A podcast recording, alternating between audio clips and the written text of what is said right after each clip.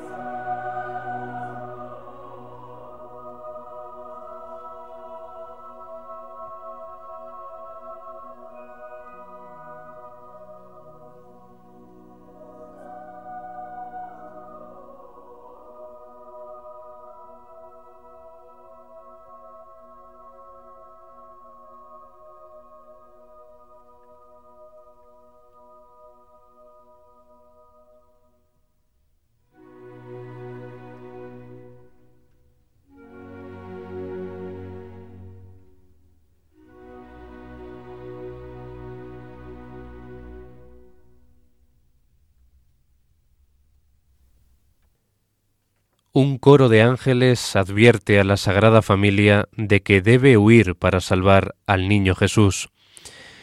El clima es etéreo y transparente, remarcado por las intervenciones de María y de José, que cantan sobre acordes agudos de la cuerda en sordina. sobre una plegaria de los ángeles concluye esta primera parte, El sueño de Herodes,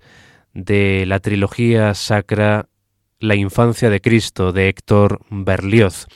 la obra que va a ser protagonista de este primer programa del año 2018 de Enclave de Dios, este programa de música sacra y de contenido litúrgico y religioso. Pues de esta manera tan idílica, tan celestial también, ¿no? Sobre esa plegaria de los ángeles concluye esta primera de las tres partes de que consta este oratorio o cantata, aunque no sería muy correcto denominar así a esta obra ya que los textos que utiliza Berlioz son de su propia cosecha previa consulta de los evangelios. La composición de la infancia de Cristo se dilató bastante en el tiempo, o más exactamente se compuso en dos fases. En 1850 vieron la luz el coro de la despedida de los pastores y el descanso de la Sagrada Familia, dos delicadas y deliciosas piezas que terminarían siendo el núcleo central del futuro trabajo. Nada mejor que cederle la palabra al propio compositor, que cuenta el proceso compositivo de esta infancia de Cristo en una carta al director de la Unión Musical de Londres, M. Ella, y que recoge en su publicación Le Grotesque de la Musique. Querido señor Ella,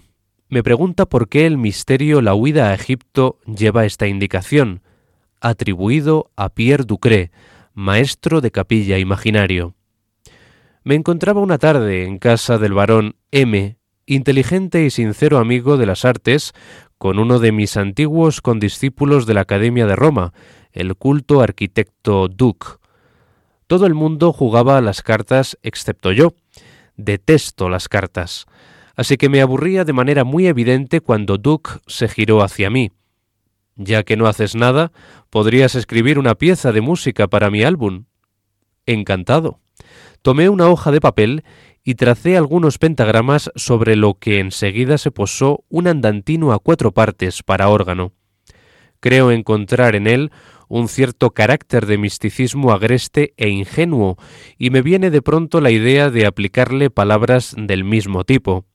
El fragmento de órgano desaparece y se convierte en el coro de los pastores que despiden al niño Jesús en el momento de la partida de la Sagrada Familia hacia Egipto se interrumpe la partida de cartas para escuchar mi santa trova. Nos divertimos tanto con el juego tipo Edad Media de mis versos como con el de mi música.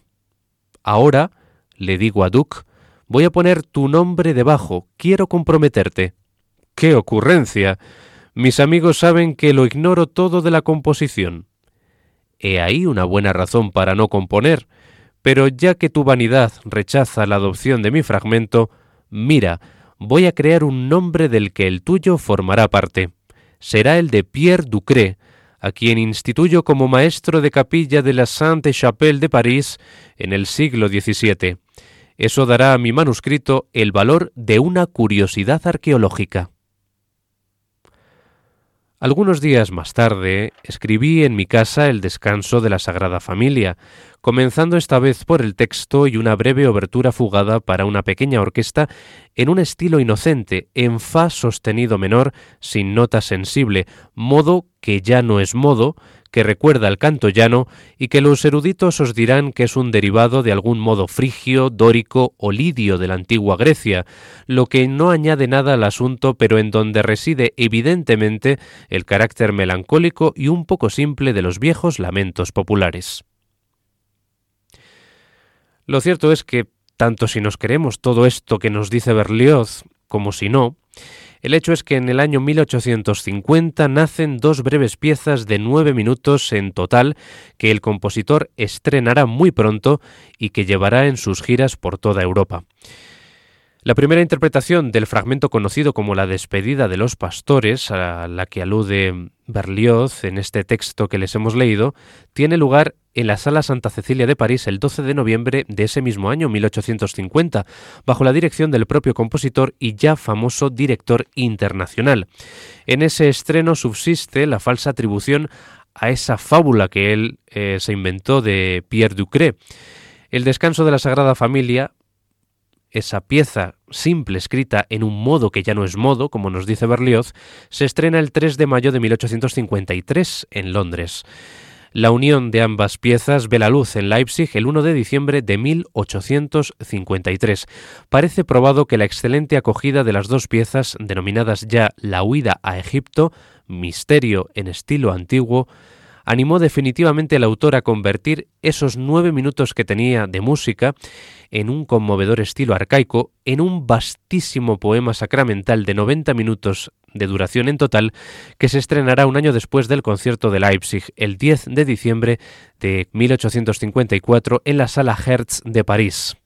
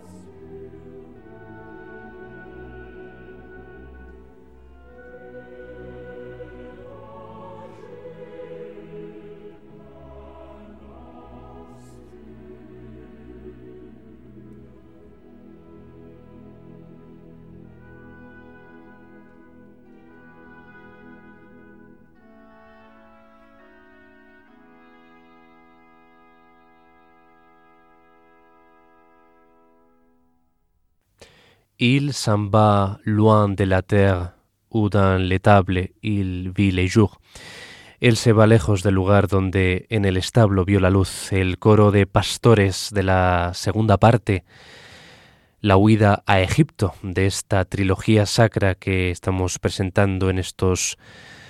días de Navidad en el programa de música sacra en clave de Dios, días previos a la Epifanía del Señor. Y en este segundo acto que está concebido a modo de bisagra entre el acto primero y el tercero, una especie de interludio escénico repartido entre secuencias, con una obertura en moderato un poco lento, obertura orquestal, el coro de pastores que acabamos de escuchar, con ese carácter eh, pues, tan bucólico, tan campestre, y tras un corto interludio orquestal que vamos a pasar a escuchar a continuación, la introducción del tema de la huida, del paso por el desierto y la llegada a una tierra extranjera. Le Pèlerin est un venu, en la que el relator, ya que esta obra tiene un narrador que va presentándonos esos acontecimientos que le van eh, pasando a la Sagrada Familia, pues abandona el estilo recitativo que había adoptado previamente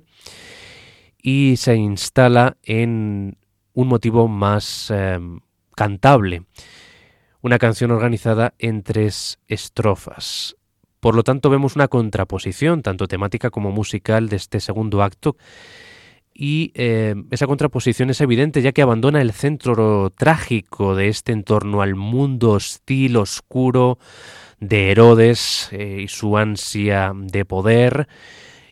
eh, y también al final de ese acto del sueño de Herodes impregnado de ese acento idílico religioso, ya que nos presenta tranquilamente a Jesús, a María y esa advertencia que escuchamos por parte de los ángeles de que abandonen la ciudad eh, porque los amenaza un grave peligro. Y esa ambientación propia de Belén, pues eh, se nos formula en este segundo acto ya, y sobre todo en el tercero, eh, la vida errante, arcádica, que el exilio le va a ofrecer a la Sagrada Familia, ya que ese tema del exilio está muy patente en esta obra, ya que era algo también que el siglo XIX romántico, pues em, era un tema bastante relevante Estamos, por tanto, ante un acto segundo muy breve, muy pobre desde el punto de vista narrativo y dramático, y da la impresión de que Berlioz ha querido preservar la primera escena que compuso, ese descanso de la Sagrada Familia, confiando a los dos actos que la enmarcan todo el desarrollo mm, dramático y narrativo de esta peripecia. Pasamos, por tanto, a escuchar ahora ese descanso de la Sagrada Familia, el germen de este oratorio trilogía sacra pieza que está cantada solo por el narrador, un tenor lírico que cuenta la placidez del oasis donde la Sagrada Familia para y dormita sobre alfombras de hierba y el frescor del agua.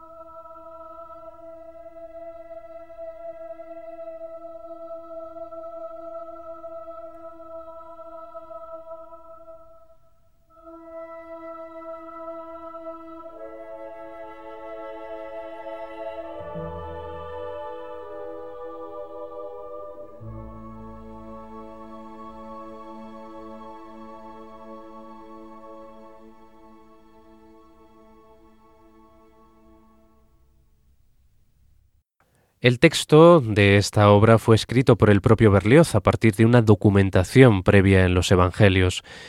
y el tono que adopta es el de la humanización de los personajes de José, de María, del niño Jesús, y es el de mostrar esencialmente el drama humano de la peripecia.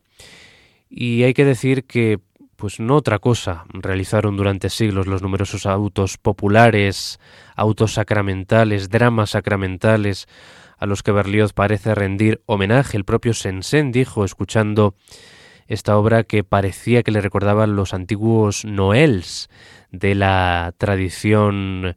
eh, francesa, de la tradición barroca, ya que estamos ante una música de un especial arcaísmo, de un barroquismo, pues que llama la atención en la producción de Berlioz, ya que este autor está asociado a obras de una mayor grandilocuencia en el ámbito expresivo, romántico, con ese uso a veces excesivo, desmesurado de la orquesta romántica heredada de Beethoven, pero aquí como que Berlioz está como mucho más íntimo, más atenuado en las formas de expresión y eso es lo que llamaba la atención. Estábamos eh, ante una obra decían sus contemporáneos que no parecía del propio Berlioz y en la que efectivamente parece que se había contradecido a sí mismo, no eh, reflejaba, no plasmaba el estilo netamente berliociano de sus antiguas obras con la sinfonía fantástica, el requiem a la cabeza, con esas formas de expresión, como decimos, tan abiertamente románticas y aquí pues parece que está como más contenida, ¿no? esa forma de expresar pues estas eh, escenas de las Sagradas Escrituras siempre desde ese enfoque tan libre, tan libre pensador, podemos decir, de Berlioz al amparo de la época romántica en el que eh, asistíamos a un proceso de desacralización de los hechos eh, religiosos y estos eran vistos desde otro punto de vista, simplemente eh, que volviesen los autores de la época, tanto en el plano de la música como en el de la poesía, como en el de eh, la pintura, pues se veían como mm, excitados por los hechos que mostraban las Sagradas Escrituras, la Biblia, y ellos pues les eh, daban una vuelta eh, para mostrar otro tipo de efecto en el espectador eh, ajeno a los dogmas, podemos decir, de la liturgia imperante, por lo tanto, estamos ante una versión libre de esos hechos religiosos y están pues más humanizados, más cercanos a nosotros, como es el caso del sufrimiento, de ese exilio que que mm, tienen eh, que experimentar la pareja de María y José y el niño Jesús. Y precisamente eso es lo que nos refleja en la tercera parte, Berlioz, el exilio, que vamos ahora a pasar a escuchar algunos fragmentos en esta selección que les proponemos por este apasionante oratorio de la producción de Héctor Berlioz como una auténtica balsa de aceite dentro de toda esa obra desmesurada como les decimos, que caracteriza a la obra en general, tomada en su conjunto, de este compositor tan interesante para el periodo romántico, no solamente en Francia, sino en toda Europa. Y ahora vamos con esa tercera parte, como decimos, que se titula, la título Berlioz, La llegada a Saís, esa ciudad que puede esconder a la Sagrada Familia de las iras del rey Herodes, pero que de entrada los asusta y atemoriza. La Virgen en efecto se siente cohibida en una gran ciudad donde todas las miradas parecen hostiles.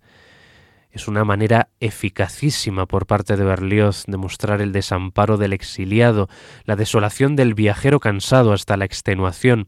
pues la Virgen está a punto de desmayarse. Las primeras llamadas de petición de ayuda muestran, en efecto, una cruel indiferencia un rechazo, cuando no hostilidad, que hacen mella en el espíritu naturalmente animoso de María y llevan a José a extremar su lamento. Pitié, pitié. En ese momento se abre la puerta de los ismaelitas, cuyo padre de familia los acoge sin reservas y se brinda a recibirlos como parte de su propia familia. Incluso propone a José, que es carpintero como él, que trabajen juntos. Por lo tanto, le da hospitalidad y también les ofrece una forma de ganarse la vida.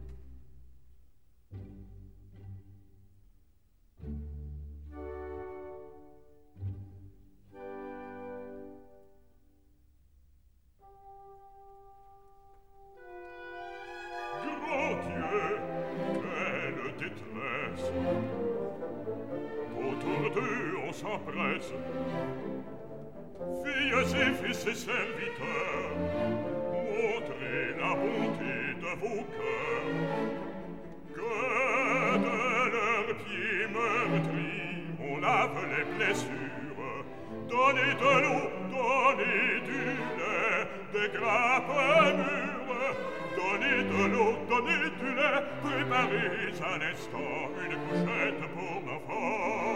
Que de l'optime, on lave les blessures.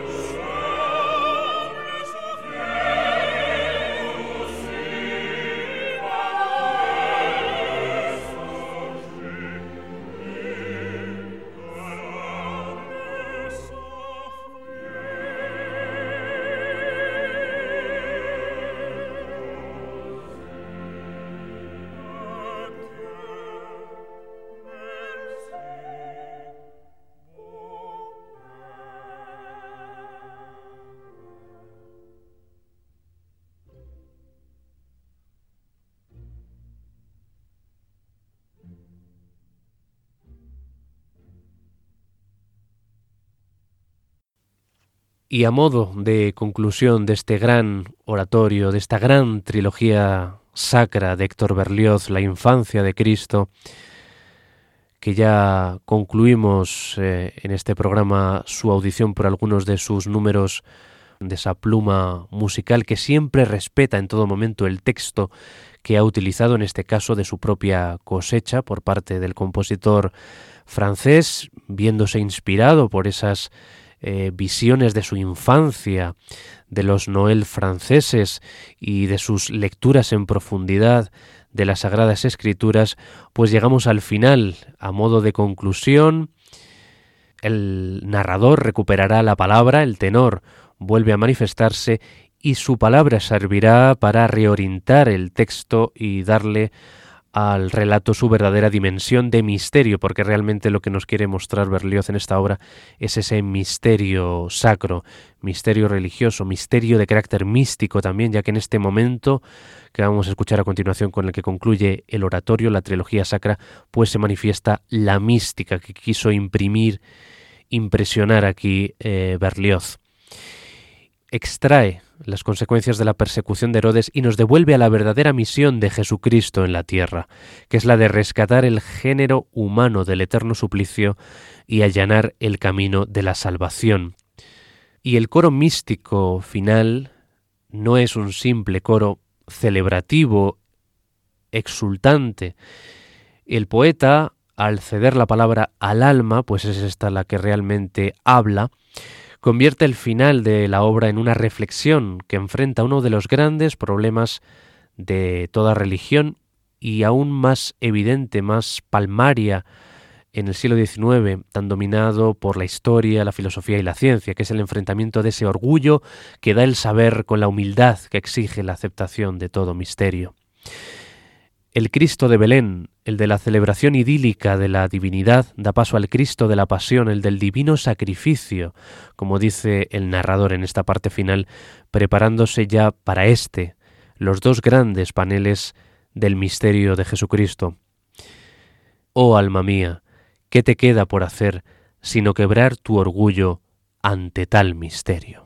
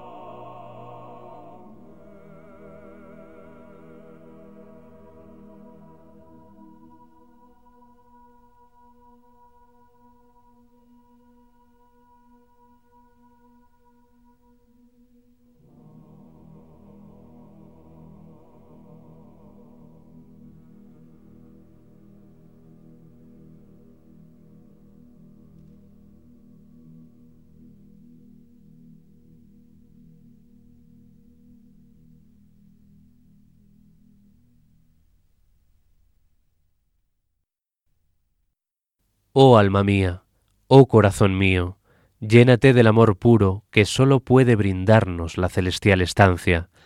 Amén, amén. Así, con esos acordes finales del coro a capella desvaneciéndose en la lejanía, en el silencio, concluye de esta forma tan, tan sobrecogedora una de las grandes cimas de la música no litúrgica, sino música de inspiración religiosa, como es esta trilogía sacra que nos cuenta un capítulo, una peripecia de María, José y el niño Jesús ya nacido y que les hemos invitado a disfrutar en esta edición primera del año de Enclave de Dios en la sintonía de Radio María. La versión que hemos escuchado de esta selección, de este ejemplo de la música sacra francesa del siglo XIX, esta trilogía sacra, el opus 25 de Berlioz, ha sido la de la soprano Janet Baker en María, el barítono Thomas Allen en José, el tenor Eric Tapi en El narrador,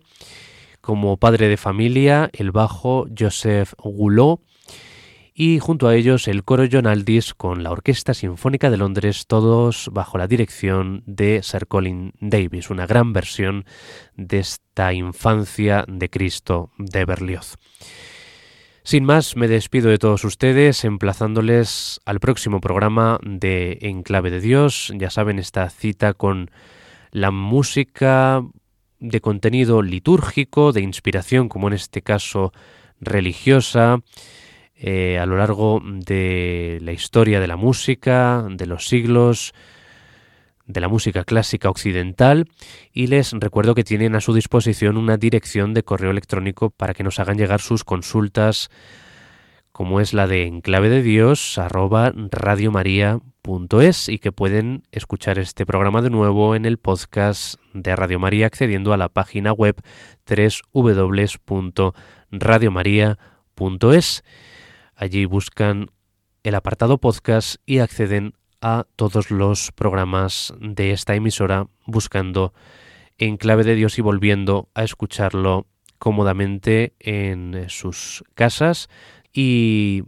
deseando que haya sido de su agrado este programa dedicado a la infancia de Cristo de Berlioz en este tiempo de Navidad que ya concluimos, se despide de ustedes que les habla Germán García Tomás deseándoles que sean muy felices y que sigan en la compañía de la Radio de la Virgen. Hasta pronto.